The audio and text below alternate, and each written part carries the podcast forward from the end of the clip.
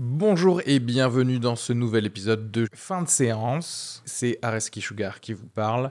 Pour vous dire que je suis en spectacle actuellement au théâtre Beau Saint-Martin à Paris. Donc si vous voulez venir voir une superbe heure de stand-up, n'hésitez pas à prendre vos places. Il reste des places pour les trois dernières représentations de la saison. Le 15 juin, 28 juin et 12 juillet. N'hésitez pas à aller sur Bireduc ou suivre les liens depuis la description du podcast ou aller sur sugarfree.com. Merci à tous, profitez bien de cet épisode. Bisous. Bonjour à tous, bienvenue dans ce nouvel épisode de fin de séance. Aujourd'hui, épisode particulier puisque l'on va euh, parler de Do the Right Thing, un film qui est sorti en 1989. Donc euh, ça vous semble un petit peu bizarre en termes de sortie ciné, mais il existe parfois des re-sorties ciné pour les films euh, qui ont marqué. Donc certains euh, cinémas les ressortent. il était question, je ne sais pas si vous vous souvenez, mais que l'on parle du film Stalker, qui est un film de 1979 d'Andrei Tarkovsky. Et il se trouve que Arnaud et moi euh, avons euh, justement enregistré en fait euh, une critique de ce film, puisqu'il était ressorti le 8 juin 2016. le truc, c'est que nous avons connu une chose horrible, c'est-à-dire que les enregistrements ont bugué. Ce qui est assez formidable parce qu'il faut savoir que le film lui-même, Stalker, a connu un gros problème également de laboratoire lorsque ils devaient développer le film et ils ont perdu un an de tournage. Ben, nous, on a tout simplement perdu le podcast. Donc, euh, on croit dur comme fer que ce film est un petit peu maudit et, euh, et donc si tu essayes d'en parler, l'univers s'abattra sur toi. Euh, donc voilà, vous n'entendrez donc pas une critique du film Stalker, mais du film de Spike Lee Do the Right Thing, sorti originellement le 14 juin 1989. Et là, il est ressorti dans sa version restaurée dans quelques cinémas le 22 juin 1989. C'est hum, un film qui se situe euh, au coin de deux rues de Brooklyn, qui va vous présenter une dizaine de personnages qui vont évoluer dans la canicule new-yorkaise dans la fin des années 80, période de tension raciale énorme. Et là, Spike Lee nous livre un petit peu sa vision de ce vers quoi la société américaine risque de tendre si elle continuait comme ça. Et effectivement, ce film, on en parle dans la critique, va s'avérer prophétique sur pas mal de choses notamment les émeutes de Los Angeles de 1992. Je vous laisse écouter cet épisode. Genre, il y a une chanson de thème, tu sais, C'est tellement bien. you gotta do the right thing with Spike Lee. Spike Lee joint. 40 acres and a mule. Production. Rodney is dead. Mm. ah là là Je pense qu'on devrait tous les faire la, nuit dorénavant. le mec, le mec qui dit, qui commence à dire n'importe quoi. Tu l'avais déjà vu ce film? Ouais, je l'avais vu, mais il y a très longtemps. Et je vais te dire, je crois même que je l'avais vu en VHS, le film. Je pense que je l'ai vu dans exactement les mêmes conditions et je pense qu'à l'époque, je n'étais pas euh, assez au fait des problèmes raciaux aux États-Unis et, euh, et, de tout ce qu'il faut savoir pour en fait l'apprécier vraiment euh, dans son contexte et bah, à sa juste valeur. En fait, il y a plusieurs choses. déjà, c'est jusqu'à maintenant, c'est le film le plus ouvertement politique qu'on traite. Et euh, je pense qu'il y a plusieurs aspects au film, c'est-à-dire que je pense qu'il faut parler du film en, tant qu'œuvre d'art, mais aussi en tant que document d'une euh, culture, d'une époque. Et, euh, et je crois que la, première chose à dire, c'est que c'est un film très américain parce que il y a beaucoup de films américains qui en fait sont faits pour plaire à une, une majorité de la planète et qui vont pas avoir énormément d'éléments de culture américaine. Tu vois ce que je veux dire? Ça, c'est un vrai film américain, quoi, qui parle. Tout à fait. Qui, qui parle du contexte politico politico-social d'une de cette période, c'est-à-dire fin des années 80, début des années 90. C'est vraiment, oui, comme tu dis, c'est un document presque historique en fait. C'est-à-dire que c'est comme si c'était une sorte d'instantané de euh, ce, qui, ce que les gens vivaient à l'époque, et spécialement donc les, euh, les minorités, les Noirs euh, en l'occurrence aux États-Unis. Et, ça se passe juste au, au, croisement de deux rues dans, un, dans un quartier de Brooklyn. En fait, c'est presque huis clos le film. Ouais, mais c'est très théâtral, hein, c'est très. c'est presque comme une sorte de il y aurait eu de la musique, ça aurait été une comédie musicale justement. Tu sais, t'as l'impression que c'est du West Side Story. justement, c'est ça qui est drôle parce que le, le, film, il a été tourné euh, euh, euh, en décor réel et pourtant on dirait qu'on est sur un plateau de tournage. Quoi. la manière dont il, organise, dont il organise ses plans, il y a quelque chose de très très construit et, et pourtant il se dégage quand même quelque chose d'incroyablement réaliste finalement du film. C'est-à-dire on a, on a vraiment l'impression de passer une journée de canicule euh, au euh. croisement de deux rues dans le Brooklyn de la fin des années 80, quoi. C'est ça. Après, euh, l'acting, le, voilà, le jeu d'acteur des, en tout cas au début du film, il joue pour beaucoup parce que, encore une fois, c'est très théâtral, c'est au début en tout cas. Euh, tu, tu, sens ces espèces d'expositions de plusieurs personnages dont tu as l'impression qu'ils vont avoir un rôle, et ils ont effectivement un rôle dans toute cette histoire. Et, euh, et c'est très, euh, bah, c'est très amené comme euh, si tu voyais une pièce, de, une pièce de théâtre. Et après, ça devient, euh, ça, ça, devient plus ancré dans la réalité et plus, plus cool dans, comment dirais-je, dans l'enchaînement des je, je Sais pas, je, sais, je sais pas si ça devient plus ancré dans la réalité. Je pense qu'on s'habitue au. Euh, peut-être on s'habitue, ouais, c'est possible. Qu'on s'habitue en fait au, paradigme du film, quoi. C'est-à-dire que j'ai l'impression que si tu prends une scène, euh, n'importe quelle scène à part du film, elle va te paraître assez artificielle, etc., etc. Mais c'est un film, je pense, que euh, il, met 5-10 minutes à t'exposer un peu son paradigme, et à partir de, ce moment tu l'acceptes, tu vas continuer. Mais on y rentre. Oui, c'est possible. Ouais, c'est possible qu'effectivement, si j'avais vu n'importe quelle autre scène, je me serais dit ah c'est artificiel, mais mais qu'au final c'est comme dans la piscine. Au bout d'un moment, tu t'y sens bien et, et tu y restes. Euh, alors, c'est vrai que. Alors moi je vais pas être euh, le fait de l'avoir revu je vais pas être non plus extrêmement euh, en tant qu'œuvre d'art en tout cas parce que je pense qu'il faut laisser le côté justement document historique pour la seconde moitié de notre propos parce que ça va être je pense l'endroit où on va le plus parler. Oui on est d'accord. mais alors en tant qu'œuvre d'art, alors je sais pas, euh, c'était le combienième film de Spike Lee? Je crois que c'est son quatrième film, quelque chose comme ça. C'est son quatrième film. Ça reste encore dans ses balbutiements quand même. Il se cherche. C'est la première période de Spike Lee, clairement. Ouais. Et euh, il se cherche, et c'est vrai que là, il y a quelques petites perles euh, en termes cinématographiques. Je pense, je pense à, à notamment la, une des scènes que l'on revoit un petit peu différemment dans pour moi l'un de ses meilleurs films qui est La 25e heure, mhm.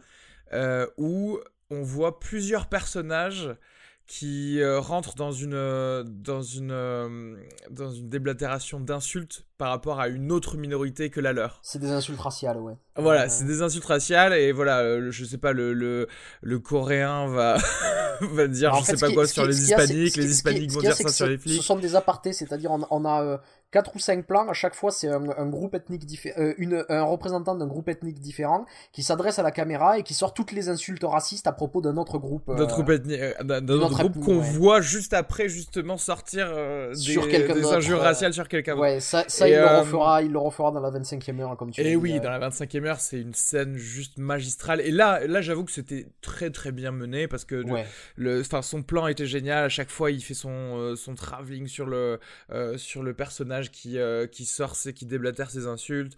Et, euh, et c'était bien, c'était beau. Euh, après, d'une manière générale, c'est pas, je sais pas, la, enfin, la mise en scène va être bonne parce que, comme tu disais, au final, il arrive à nous mettre, à nous faire rentrer dans, dans ce qu'il a construit mais c'est pas quelque chose qui m'a euh, forcément marqué en fait. Moi je vais te dire la, mise en scène je la trouve très belle dans le film parce que euh, justement il a cette manière de construire ses plans. C'est quelque chose qu'on retrouve tout le temps chez Spike Lee, c'est-à-dire que chaque plan on dirait que c'est un monde en soi.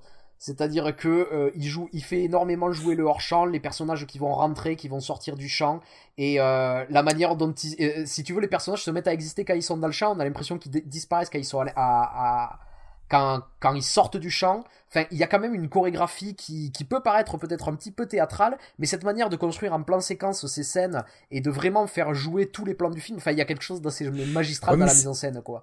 Euh, tu penses que c'est vraiment tous les plans? Parce que moi, justement, enfin, encore une fois, euh, là, cet exemple-là des. Il est assez peu découpé, hein, c'était un exemple. Il est assez peu découpé. oui, mais enfin, alors à ce moment-là, un, des, des moments dans des plans séquences, mais c'est pas tout le plan séquence qui est quand même à, tu vois, à retenir. Après, moi, je suis d'accord. Il y, a des choses qui sont qui sont belles, sa façon de, de composer parfois, et mais j'ai pas trouvé que c'était la majorité des images du film.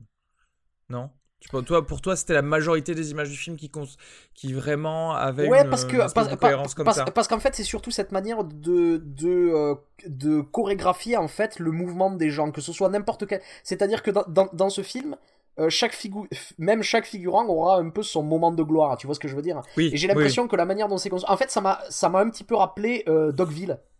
Oui, mais c'est parce que c'est un film choral au, final. C'est ça. Non, mais, mais pour rappeler, euh, Dogville, c'était un film de Lars von Trier, donc euh, où euh, il n'y avait pas de décor et où chacun faisait semblant. Et en fait, ce qui se passait, c'est que dans chaque plan, chaque personnage était figurant derrière et continuait à vaquer à ses, à ses occupations. Et à un moment donné, il serait sur le sur sur le devant. De, chaque personnage arrivera à un moment donné sur le devant de la scène et à chaque autre moment sera derrière mais euh, organisera le monde d'une manière différente et ce film il me rappelle un petit peu ça c'est à dire que euh, quand tu regardes ce qui se passe derrière euh, sur les activités des autres habitants de ce quartier. Il y a toujours quelque chose qui se construit tu vois. Et, et en ça moi je trouve que c'est de la belle mise en scène quoi.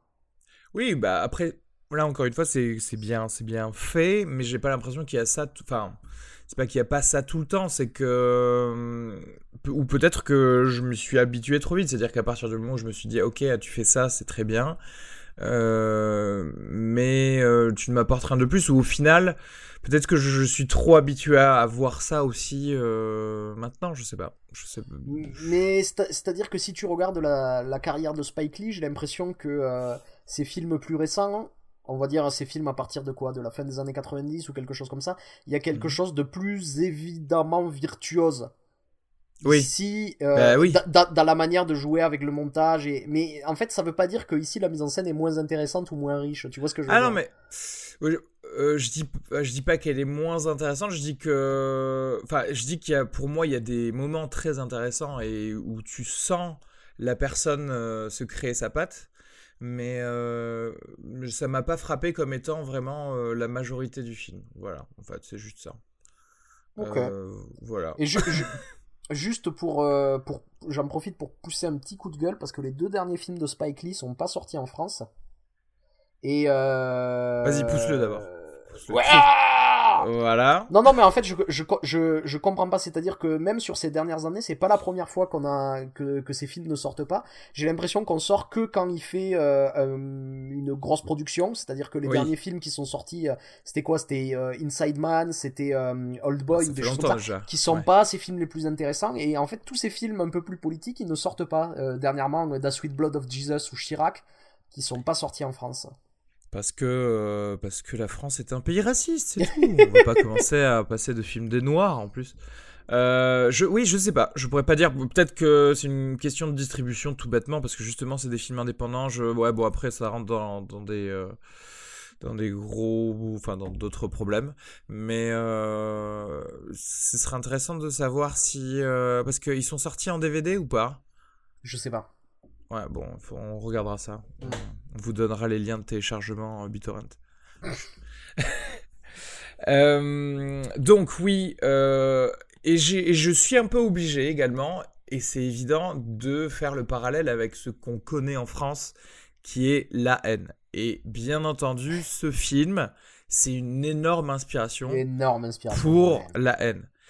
Et alors c'est marrant parce que aussi balbutiant lui aussi euh, euh, que fut le Mathieu Kassovitz de la haine. Je trouve que la haine est, est vraiment... Hmm, ça, me, ça, ça, me choque encore de maîtrise mais du début à la fin là. Non mais par rapport fait, à ça, tu vois. en, fait, je vais te dire quelque chose. Euh, aussi, il faut se remettre. C'est-à-dire que bon, les deux films parlent à peu près du même sujet. Sauf que le, il euh, y, a, y, a, y, a, une différence dans le traitement. On y reviendra, euh, on y reviendra un peu plus tard. Sûr. Mais ce qui, ce qu'il y a, c'est que euh, chacun des, des, deux films est extrêmement spécifique au pays. Au pays. Oui, oui, je suis totalement d'accord. Et... et... comme c'est justement spécifique au pays, le traitement va pas être le même. Voilà. parce que, alors, alors non mais juste pour, pour, pour, pour, pour résumer la grosse différence c'est que donc le film de, de Spike Lee Do the Right Thing c'est ça nous montre une journée de canicule qui va culminer culminer, avec une euh, une émeute. Une mini émeute dans la rue oui voilà. Euh, le film de Kassovitz commence le jour après l'émeute. Oui. Ouais voilà. Et, non mais c'est typique, de, typique de, la, de, la, de, la, de la France aussi. C'est à dire que aussi pour replacer le contexte, euh, Do the Right Thing a été extrêmement prophétique aux États-Unis. Ah oui, ah non, ça, ça, il faut absolument. Le film date de 89. Parce que le film date de 89 et trois ans plus tard. Et ils en font. Alors juste pour replacer un peu le contexte, c'est-à-dire que même s'ils en font rapidement euh, mention dans le film, donc Do the Right Thing, il y a eu un, un mec qui s'appelle euh, Michael Stewart qui était un graffeur qui a été tué par euh, les flics euh, new-yorkais parce que euh, il s'est fait poursuivre alors qu'il faisait juste des graffitis. Et bon, pour vous pour vous dire, les flics ont été acquittés et c'est là que ça a commencé un petit peu à mettre en, question la brutalité policière envers les Noirs aux États-Unis. Et ça, c'était en 83. Et ils en font mention, mais très rapidement dans, le film, sauf que ce film-là, Do the Right Thing, le fait que effectivement ça, ça culmine à la fin par une émeute euh, à cause de tensions raciales qui petit à petit euh, suite, au, suite, au, suite, au, meurtre par des policiers de voilà. d'un noir en fait, hein, d'un noir, voilà. et il se passe trois ans, non, en fait techniquement deux ans après.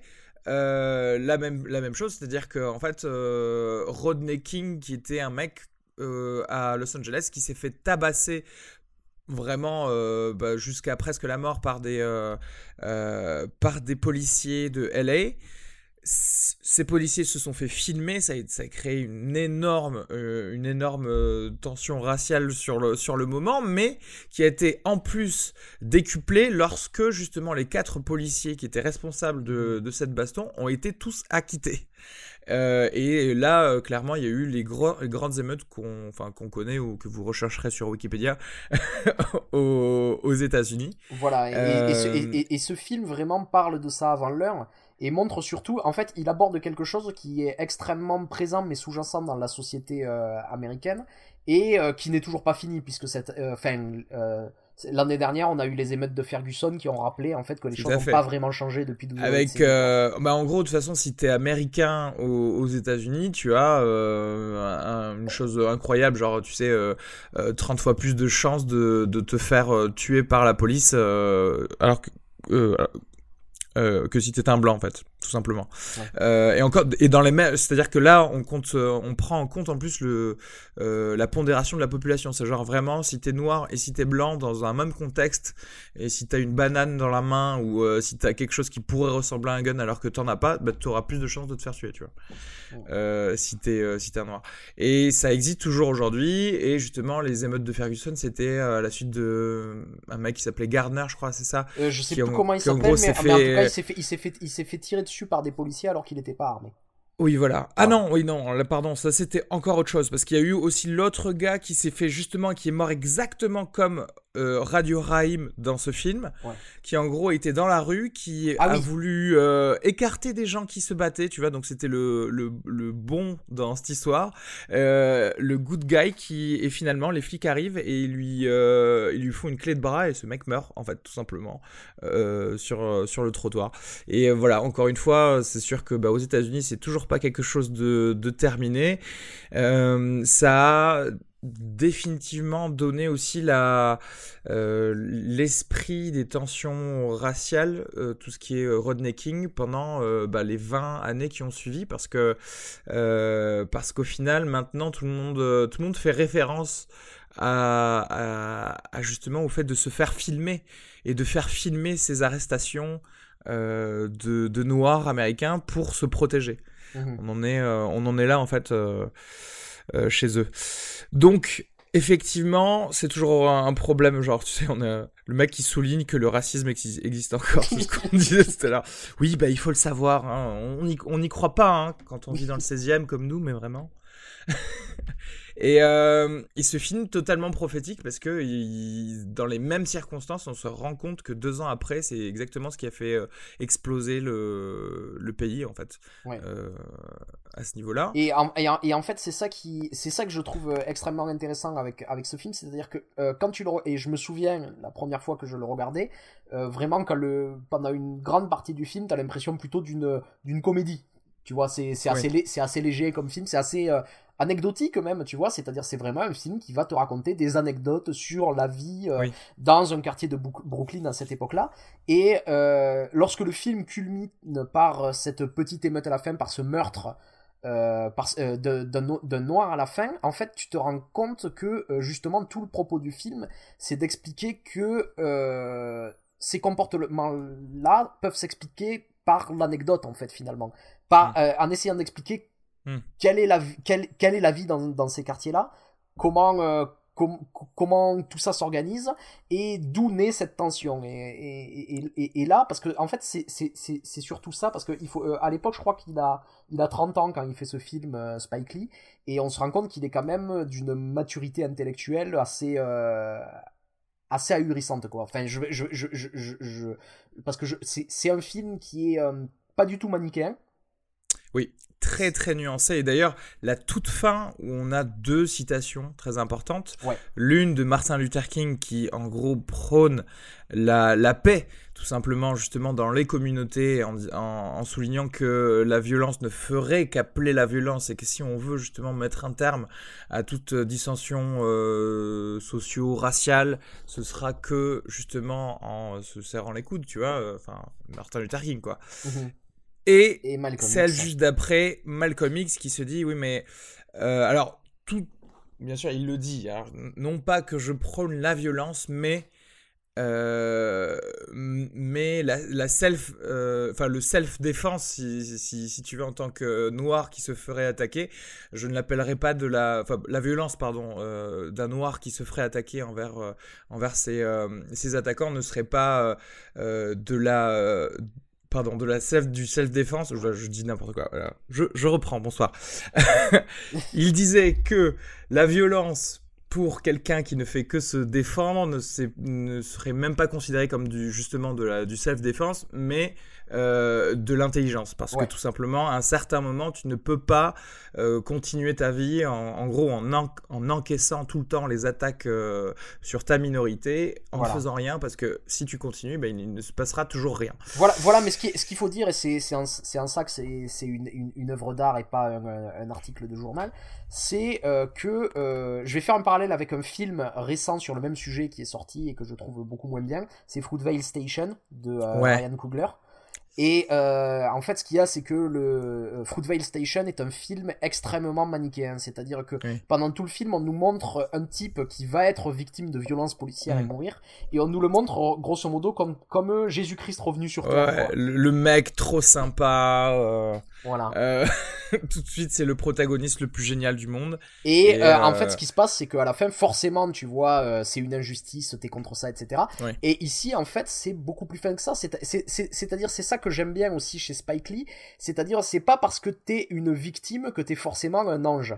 Et euh, surtout, en fait, en, montrant les victimes comme euh, purement des victimes angéliques, etc., etc., en fait, t'enlèves un peu de dignité à ces gens-là. Oui, et t'enlèves leur humanité au final, parce que non, je suis désolé, tous les humains ne sont pas parfaits et, et il faut quand même les défendre. C'est-à-dire, c'est pas parce que Radio Raim a été un con euh, à un moment qui méritait de se faire étrangler par des flics. Euh, donc en fait, pour, euh, pour, pour, remettre les circonstances, donc Radio Rahim, c'est un type qui se trimballe toujours avec un ghetto blaster et qui fout la musique à donf.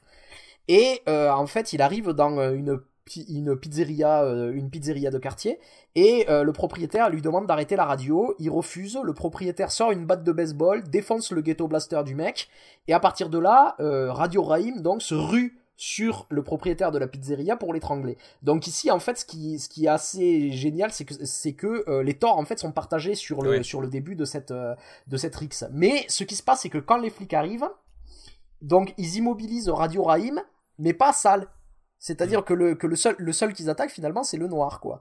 Et, euh, et ils laissent l'autre. Euh, et donc en fait on a quelque chose d'extrêmement nuancé et, surtout en fait c'est ce que ce que montre Spike Lee ici, c'est que euh, les gens ont pas besoin, comme tu dis, ils ont pas besoin d'être des saints pour qu'on les défende. Mm. on, doit les défendre juste parce que ce sont des êtres humains en fait quoi. Tout à fait. Et ben, c'est cette cette nuance là qui est intéressante et, et et justement, euh, ce qui est aussi très intéressant, c'est qu'au final, euh, son propre rôle, euh, enfin le, pardon, le rôle que joue Spike Lee, parce que Spike Lee joue voilà. un, personnage dans, dans, ce film, est censé être un peu le le pont en fait entre les blancs et les noirs dans ce film, puisque mhm. c'est le livreur de la de la pizzeria où donc vivent les seuls blancs que tu vois en fait, à part les flics bien sûr dans dans ce film. Et donc Spike Lee est noir.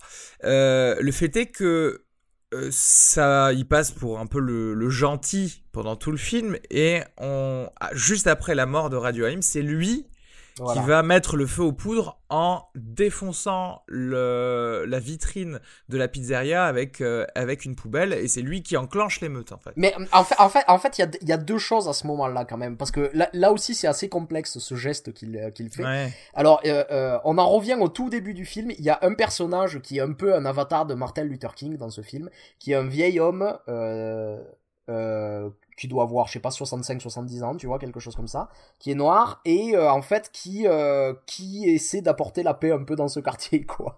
C'est-à-dire euh, à plusieurs moments. Le... Et au tout début du film, il interrompt Spike Lee, enfin le personnage de Spike Lee, et il lui dit Attends, j'ai quelque chose à te, à, te dire, à te dire, il faut que tu fasses la bonne chose. You must do the right thing. Il lui dit ça au début. Et à la fin du film, donc, il y a le personnage de Mookie qui prend la poubelle et qui la jette dans la, qui la, jette dans la vitrine, et qui, ce qui démarre l'émeute. Mais à ce moment-là, il y a quelque chose d'assez euh, qu'il faut qu'il faut souligner, c'est que juste avant qu'il fasse ça, il y a la tension qui monte un peu en fait. Euh, c'est-à-dire que tout le monde se s'agglutine autour de Sal et en fait l'accuse d'avoir d'être le responsable de la mort de, euh, de ce garçon. et donc ça peut, et donc partir en deux choses en fait. Non, alors là, là c'est-à-dire que à, ce moment-là, on sait qu'il y a quelque chose qui va exploser et ça peut être soit contre Sal qui va être oui.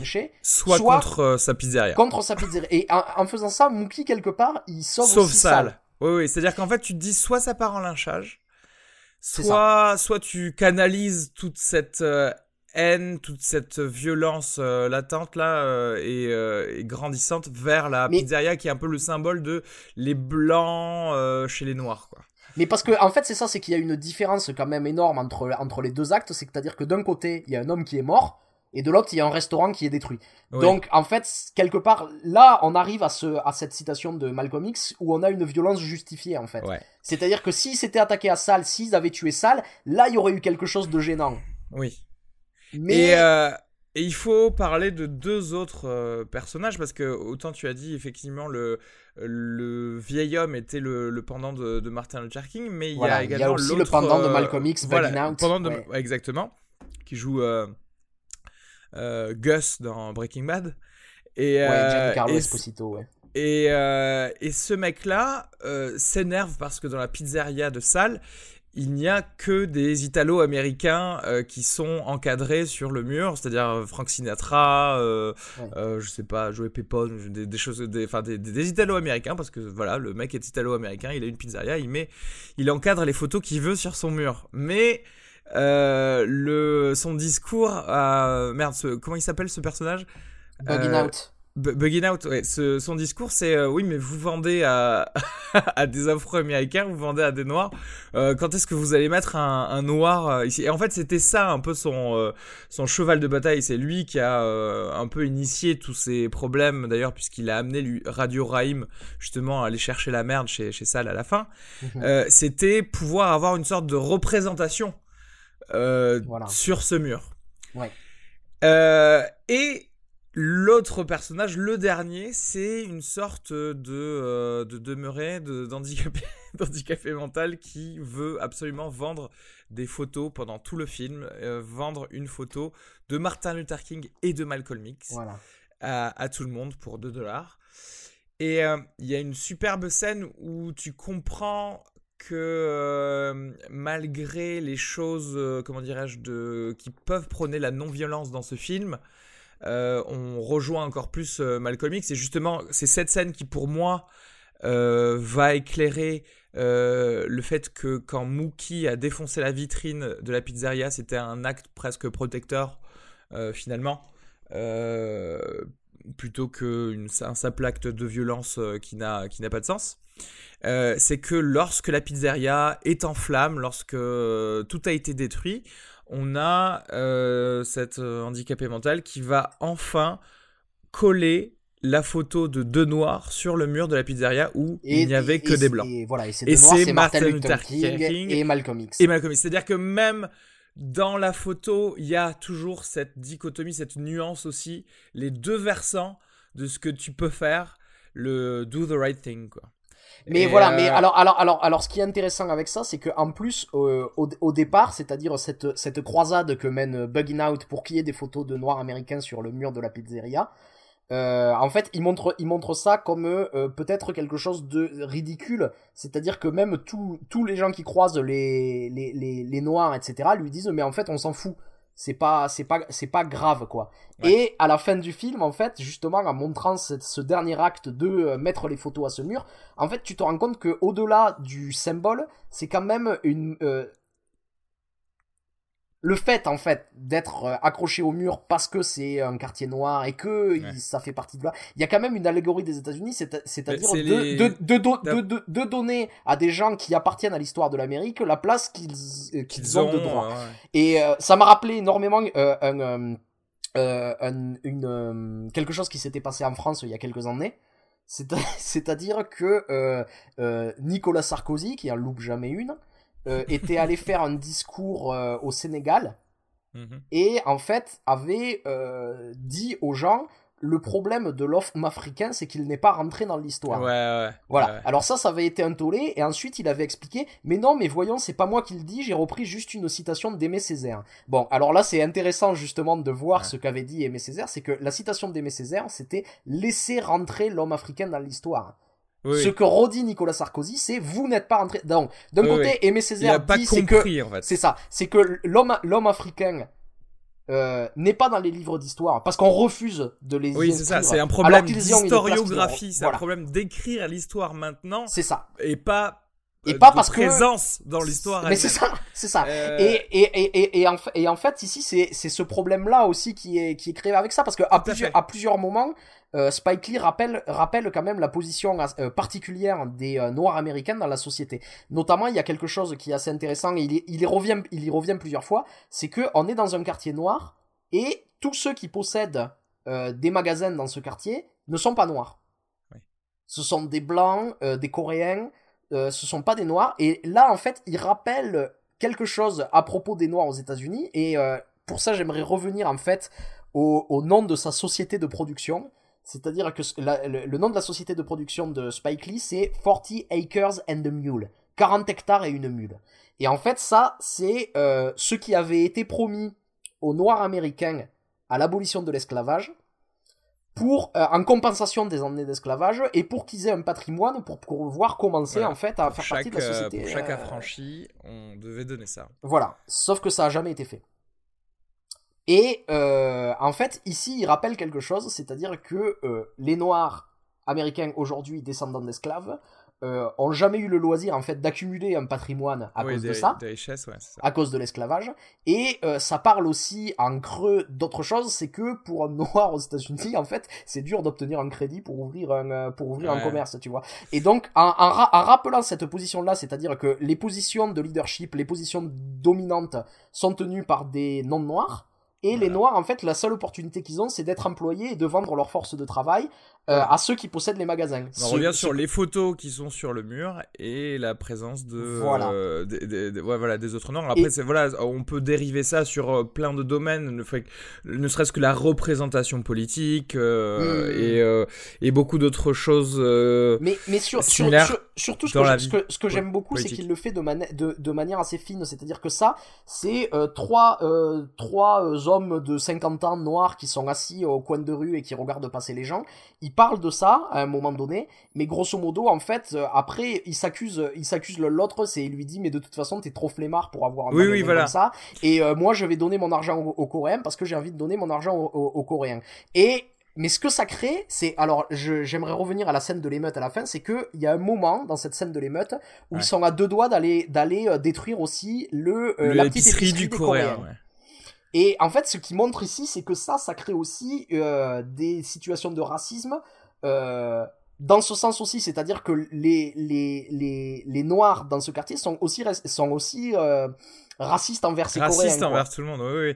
C'est-à-dire que le Coréen, lui, par contre, il a pu, euh, même, même si c'est un immigré, et il le dit, tu sais, bon, après, il le dit aussi pour pas se faire défoncer son épicerie, mais il a raison de le dire, en tant qu'émigré, il est noir. Il dit, je, non, mais je suis noir, je suis comme vous, je suis noir. Oui, oui, oui. Ce qui est vrai dans le sens où c'est un immigré, dans le pays et qui n'est pas considéré comme euh, voilà ayant euh, le loisir d'avoir une position euh, de force en tout cas dès son arrivée. Ceci dit, par rapport au noir, il a choisi d'être là. il peut commencer à accumuler des richesses dès, maintenant, si tu veux, parce que lui, encore une fois, n'a pas encore subi, enfin, n'a pas subi l'injustice de d'avoir participé aux richesses du pays tout en n'ayant rien eu en, retour et au final d'être forcé à avoir les euh, le encore le même travail, c'est-à-dire de participer aux richesses pour quelqu'un d'autre, comme les noirs. Ouais. Euh, et, et, bon, oui, là pour le coup, c'était un petit peu le, le clin d'œil à ça, mais pour aussi singulariser la place des Noirs aux États-Unis. Euh, auquel, euh, auquel euh, s'est ajouté justement en plus après la, la ghettoisation et les, les, plus gros problèmes encore de socio-économiques. Oui, oui. Et donc aussi, j'aimerais dire que ce film, il arrive aussi à un moment donné où dans la culture noire américaine, il y a un mouvement contestataire qui est incarné par le rap, notamment.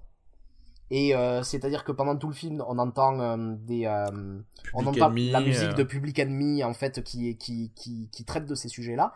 Et en fait, à plusieurs moments, il revient dans le film sur la musique noire américaine. Hmm. Et comme instrument de contestation justement, que ce soit dans le rap ou même le jazz d'une autre manière, qui déjà en fait faisait partie de ce mouvement de contestation. Et surtout en fait, en, en, faisant ça, il y a Spike Lee qui rappelle que l'art est aussi un instrument de combat pour euh, essayer de combattre ces injustices, euh, de euh, sensibiliser en fait à ce qui se passe à ces endroits-là. Et on voit clairement que c'est là où Spike Lee veut se situer avec ce film quoi. C'est-à-dire que il fait il fait un film comme j'ai dit au début qui paraît une petite comédie légère anecdotique etc etc mais derrière en fait c'est un propos extrêmement sérieux extrêmement politique qui est développé quoi D'ailleurs, le choix de la chanson de Public Enemy qui repasse plusieurs fois n'est pas là non plus à, à l'Odin.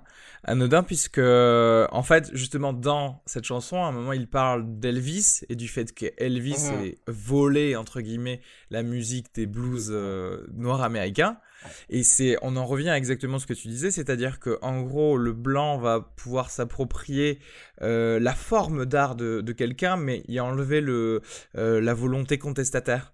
Et va l'utiliser qu'en termes commercial mais euh, va oublier que justement l'art c'est aussi fait pour euh, communiquer et parler et soulever des problèmes justement. Et, et, donc bon, j'aimerais rappeler parce que le, le, rap ça a été un mouvement euh, musical mais qui s'est aussi retrouvé dans le cinéma. Alors Spike Lee justement ça a né le l'exemple le, le, plus célèbre, mais il y en a eu d'autres. On pense à John Singleton qui avait fait Boys and the Hood, par exemple qui incarnait ça aussi, les frères Hughes qui avaient fait Menace to Society. Et euh, ce qui est intéressant, c'est que euh, ce qui s'est passé dans le cinéma, c'est ce qui s'est passé aussi dans l'industrie de la musique, c'est que ça a été repris justement par la grosse industrie pour en enlever tout ce qui était contestataire. Si tu regardes la carrière de Singleton, c'est-à-dire il a fait des films très très poétiques, et très très politiques. Après, il a fait Poetic Justice ou Rosewood, etc., etc. Et au bout d'un moment, il a abandonné et il s'est mis à faire Fast and Furious, je sais plus lequel. Il a fait enfin plusieurs choses comme ça. Les frères Hughes, la même chose. Et Spike Lee navigue entre les deux. Mais j'aimerais revenir quand même à quelque chose, c'est que tout en naviguant entre les deux, eh ben les films politiques de Spike Lee sortent pas en France. Ouais. Et c'est quand même... Euh, ouais. Là encore, ouais, il faudrait qu'on se renseigne, mais il faudrait qu'on sache aussi à, quel point justement les films de Spike Lee, ne serait-ce qu'aux États-Unis, ont, ont de la distribution ou non.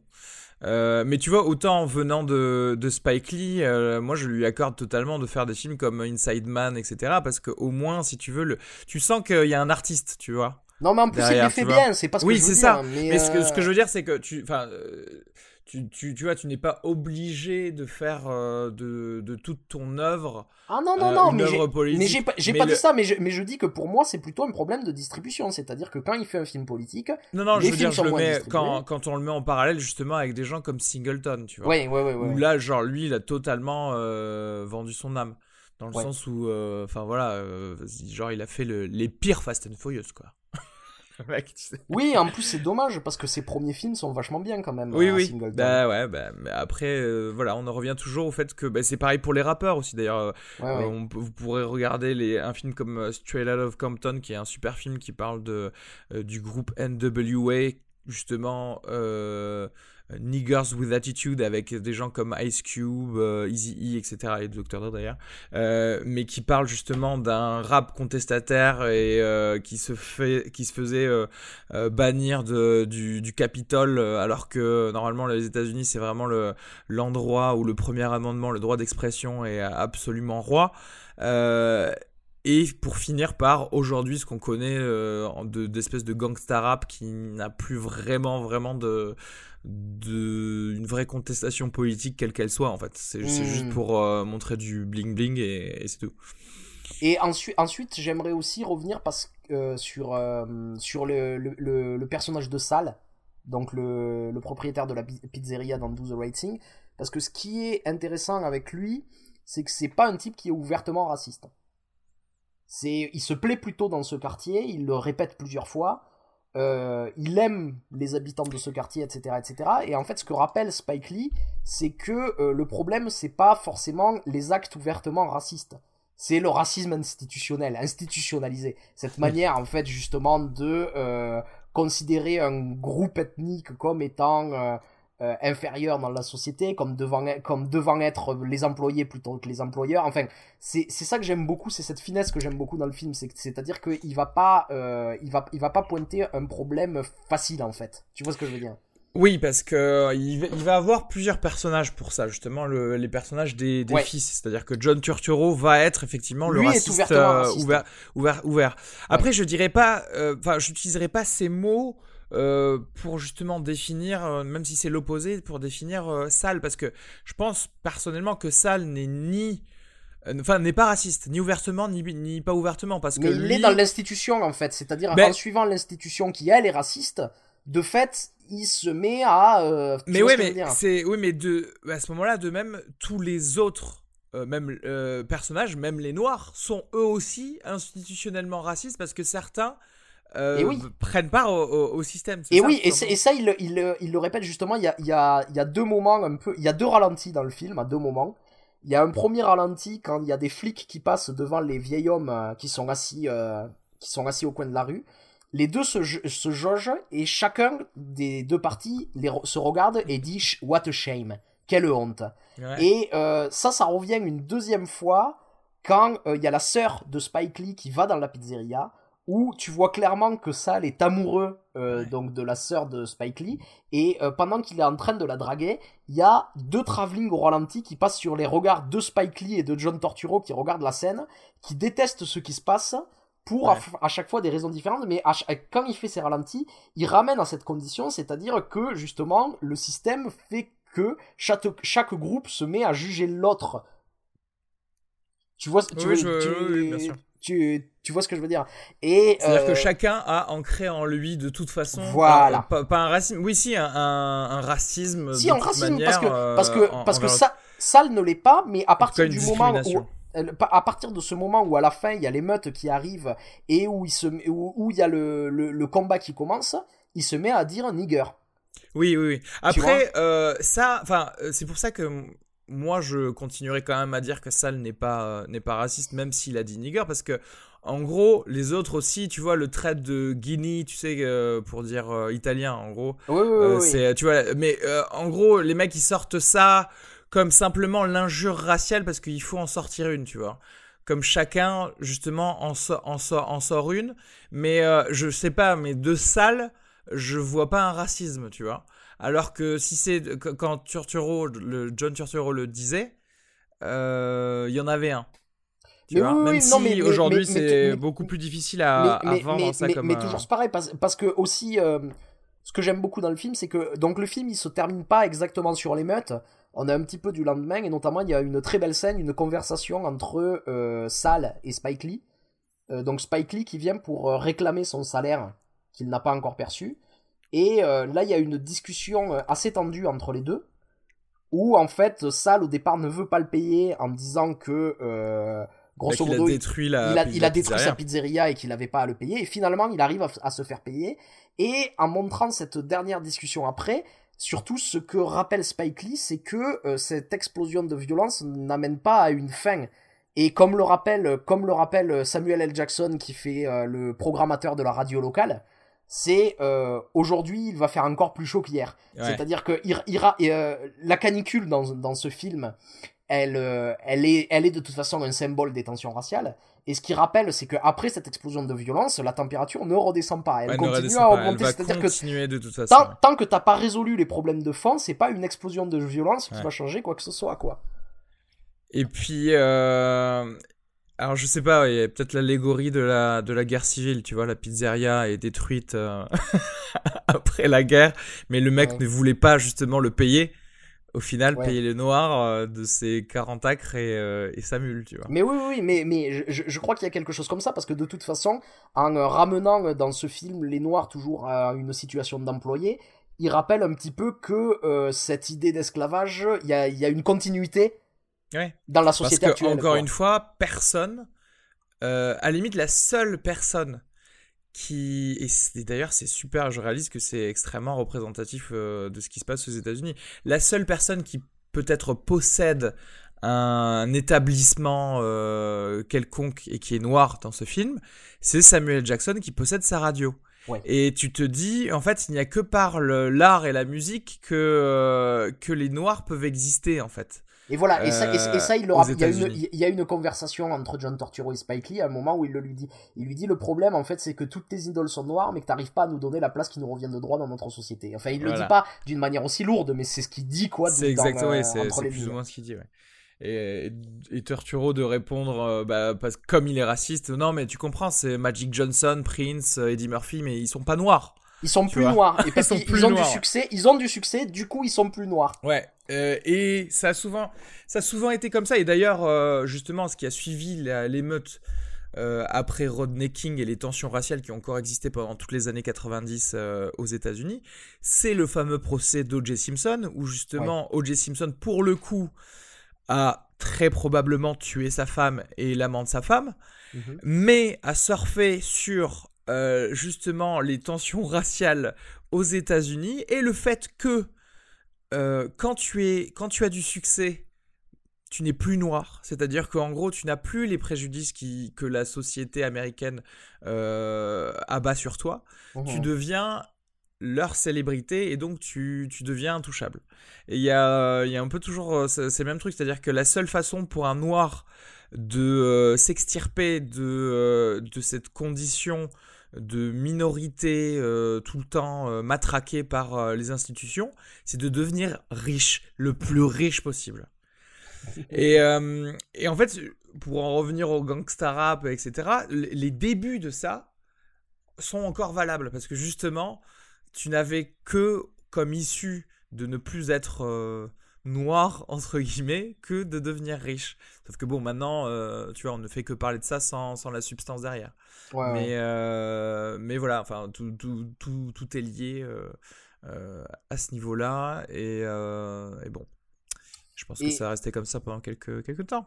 Et hein donc, aussi, ce qui est marrant, c'est que cette, cette lutte dans le film entre, d'un côté, Martin Luther King et Malcolm X, elle est incarnée à plusieurs moments, notamment il y a une superbe scène où en fait euh, Radio Raïm parle de la lutte entre l'amour et la haine en hmm. montrant euh, des points américains avec euh, avec l'un sur lequel il est marqué love et l'autre où il est marqué hate et où en fait il, parle que la vie est une lutte entre les deux mais qu'à un moment donné c'est toujours l'amour qui gagne. Qui gagne, oui. Et ah en fait il y, a un, y a un truc que, que, que, qui m'a frappé quand j'ai revu Do the Right Thing là, c'est euh, on, on, dit beaucoup que euh, Spike Lee est un cinéaste qui a euh, la rage et que ses films sont enragés, etc., etc. Et en fait, je sais pas si je suis tellement d'accord avec ça. C'est-à-dire que quand je regarde Do the Right Thing, je vois pas de la rage, je vois beaucoup de tristesse en fait. Il fait un constat de quelque chose qui se passe, mais je trouve que c'est quelque chose de très très posé de très enfin tu vois ce que je veux dire? Je, je sens pas euh, justement je pense que je vois plus de rage dans la haine de Kassovitz que dans Do the Right Thing.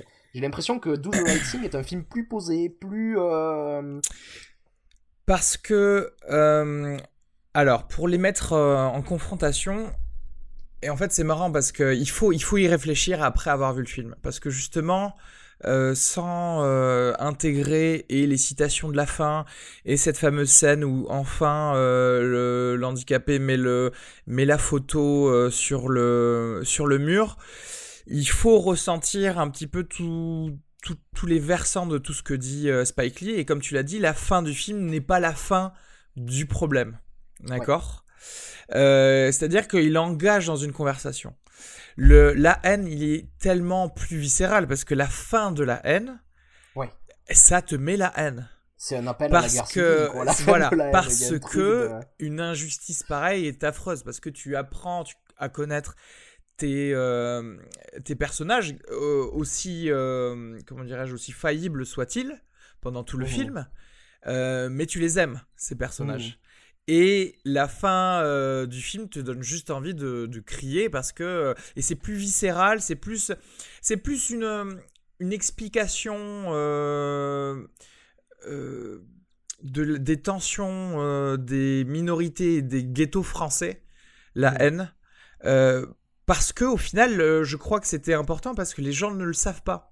Et c'est-à-dire que j'aurais pu dire ne le savait pas à l'époque du, du, du, film, mais ne le savent toujours pas maintenant. C'est-à-dire qu'il y a un contexte quand tu, commandes, quand tu vis ou quand tu nais dans, dans les cités, etc., qui fait que ça va conditionner ta, ta vie, justement. Euh, et c'est plus, euh, c'est plus facile à appréhender, donc on est beaucoup plus directement sur l'émotion viscérale dans la haine. Euh, parce que voilà, c'est parce qu'au final, je pense qu'en France, c'est plus facile à régler comme problème tu vois? Alors que aux États-Unis, c'est là que tu, vois toute notre discussion sur la condition de euh, des Noirs là-bas, l'historique, etc. C'est très très difficile parce que parce que maintenant tu as une énorme population euh, de Noirs aux, États-Unis, mais qui sont quand même euh, sous-représentés économiquement, enfin dans les dans les fortes places mmh. économiques, politiques, etc. Donc c'est vrai que les intrications semblent plus difficiles alors que Bon, c'est pas que c'est, enfin, c'est à ce point plus facile en, France, mais c'est vrai non, que. mais en, fait, je crois que surtout aussi la, différence, elle est dans le choix des protagonistes, c'est-à-dire que euh, dans le film de Spike Lee, on a euh, les Noirs contre le reste, et euh, dans la haine, si tu regardes le groupe, il y a un Noir, un Arabe, un Juif. C'est-à-dire que, grosso modo, si on compare les deux films, on a, on a plus l'impression, et peut-être que c'est une impression assez juste, que en France, c'est euh, avant d'être un problème de racial, c'est un problème de classe sociale. Oui, c'est de classe sociale, c'est pour ça. Et, peut-être qu'aux États-Unis, avant d'être un problème de classe sociale, c'est un problème racial. Tout à fait. je veux dire? Tout à fait, exactement ça. Parce que c'est pour ça que je disais, hein, ce serait plus facile à régler en France. C'est-à-dire qu'en fait, le problème français, il est dû surtout à une ghettoisation socio-économique. Et voilà. Et au final, tout le monde. Enfin, c'est pas que tout le monde s'en foutrait. Tu trouveras toujours des racistes. Mais ce que je veux dire, c'est que tu vas te faire disparaître beaucoup de ces problèmes-là si tu règles le problème de pauvreté. Non, mais, Alors mais, que... mais, mais, c'est surtout que, ce, que, ce, que cette différence de, de classe engendre un racisme. Oui, bien sûr. C'est parce, que de, parce que de toute façon, les, les oubliés, les, les, les, les oubliés, les, les misérables de, de, dans la population française sont en grande partie en fait des euh, groupes soit d'immigrés, soit de populations issues de... d'immigration quoi. Donc voilà, tout à fait. Euh, le, le, le, problème est pas si différent que ça en fait. Mais en fait, non mais en fait, comment comment te dire, c'est-à-dire qu'en fait aux, aux États-Unis comme ça comme je ne mets pas en doute euh, la grande euh, partie du problème socio-économique, je veux dire, mais comme tu l'as dit, ça a commencé comme un problème purement racial, parce qu'on oui. les utilisait comme des, comme des esclaves. Et du coup, l'un a nourri l'autre beaucoup plus au final, tu vois. Et, ouais, ouais. Ça, et ça depuis euh, 300 ans. Donc, il euh, y a quand même beaucoup plus de difficultés à se sortir de quelque chose qui est à ce point ancré dans le mental de tous là-bas alors que si tu vois ici en France ben en fait euh, tu vois c'est un truc qui a 60 ans et, euh, et tu peux encore t'en tirer euh, de manière socio-économique quoi. Ouais.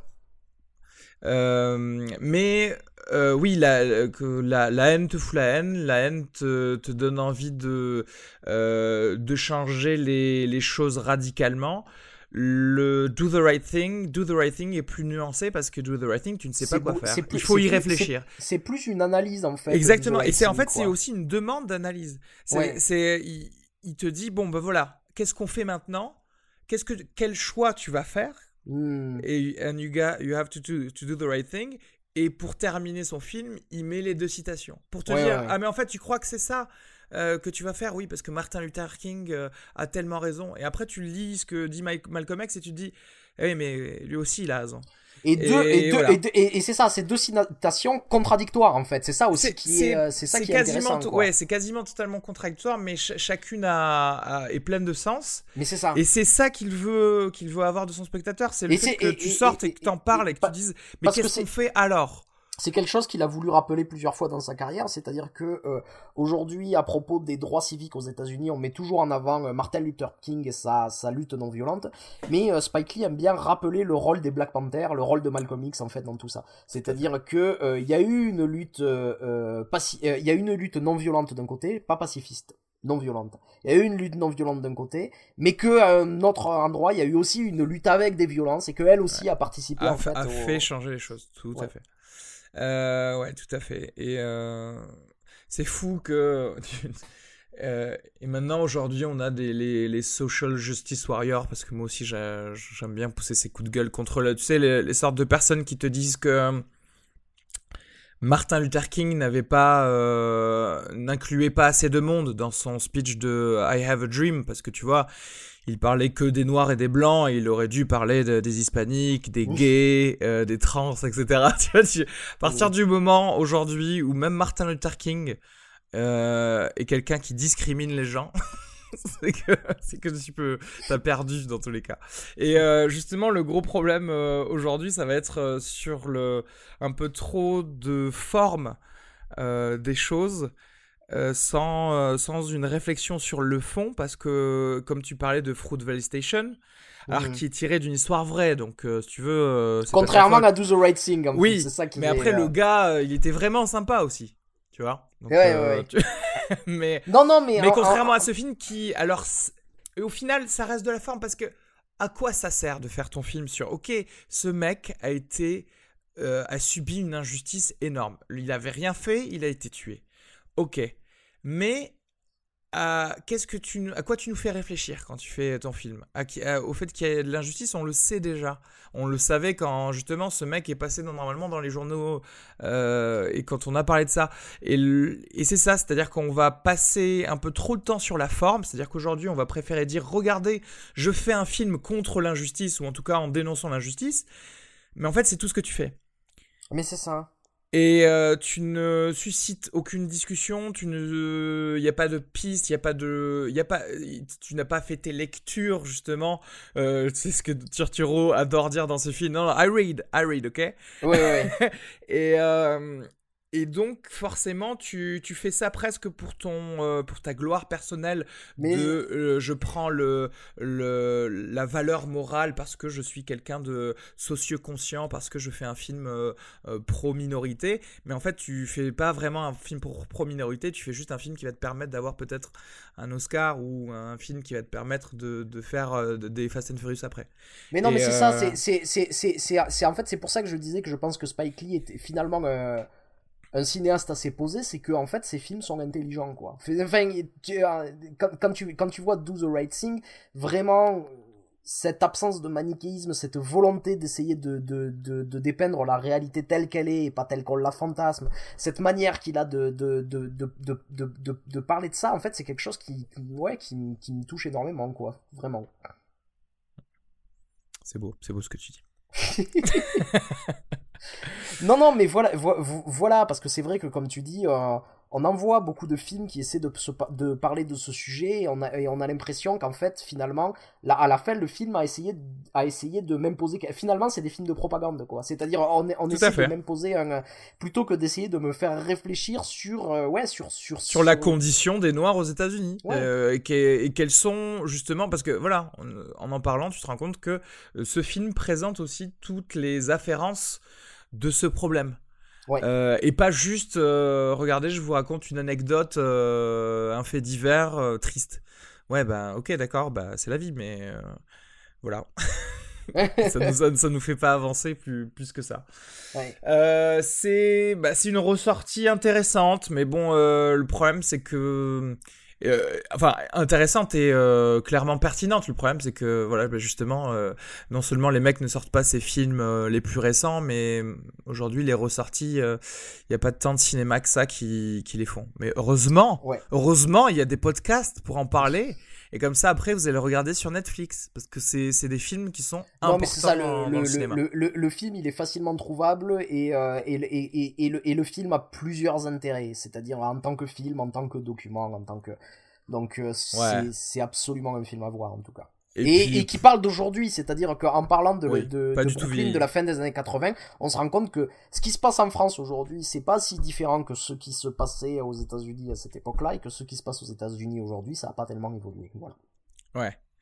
Euh, bon, enfin, ça n'a pas trop vieilli, sauf le générique du début où on voit Rosie Perez ah danser avec des, euh, des trucs moulants. Et là, c'est très, Perez très 90 tu vois. Qui, qui danse sur Fight the Power, c'est formidable. Combien de miam tu donnes à ce film Do the right thing. Écoute, on va, on va faire péter 4,5. Hein. Euh, je mets 4 miam. Euh, ce qui lui fait une très bonne, euh, une très bonne moyenne de 4,25 en, en, tout cas, c'est à voir, quoi, absolument. Oui, c'est à voir. Clairement, c'est à voir. Ne serait-ce que pour voir justement tous les, tous les acteurs que vous connaissez maintenant, parce que vous les avez vus dans des milliers de films et dans des milliers de séries, mais qui à l'époque mm. étaient encore des, pas des jeunes premiers, mais en tout cas des, débutants pour certains. Mm. Donc c'est intéressant. Euh, bah voilà, bah merci alors. Hein à bientôt. Et on se dit à bientôt pour, euh, pour d'autres films, très bientôt même. À, jeudi. À jeudi. Salut. Ciao. Hey, it's Paige DeSorbo from Giggly Squad. High quality fashion without the price tag. Say hello to Quince. I'm snagging high-end essentials like cozy cashmere sweaters, sleek leather jackets, fine jewelry, and so much more. With Quince being 50 to 80% less than similar brands. And they partner with factories that prioritize safe, ethical, and responsible manufacturing. I love that. Luxury quality within reach. Go to quince.com slash style to get free shipping and 365 day returns on your next order. Quince.com slash style.